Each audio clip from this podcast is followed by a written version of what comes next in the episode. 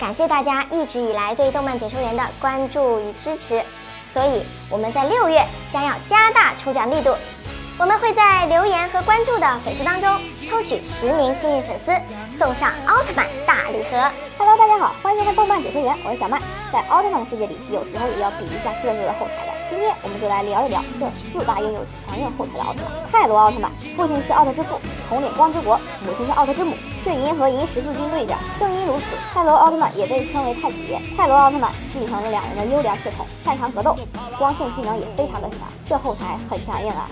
艾迪奥特曼，艾迪奥特曼最初是 M 七八星云光之国宇宙警卫队的年轻战士，通俗的讲就是宇宙警卫队的新人。不过虽然是新人，但是艾迪奥特曼天赋非常身手矫健，刚柔并济。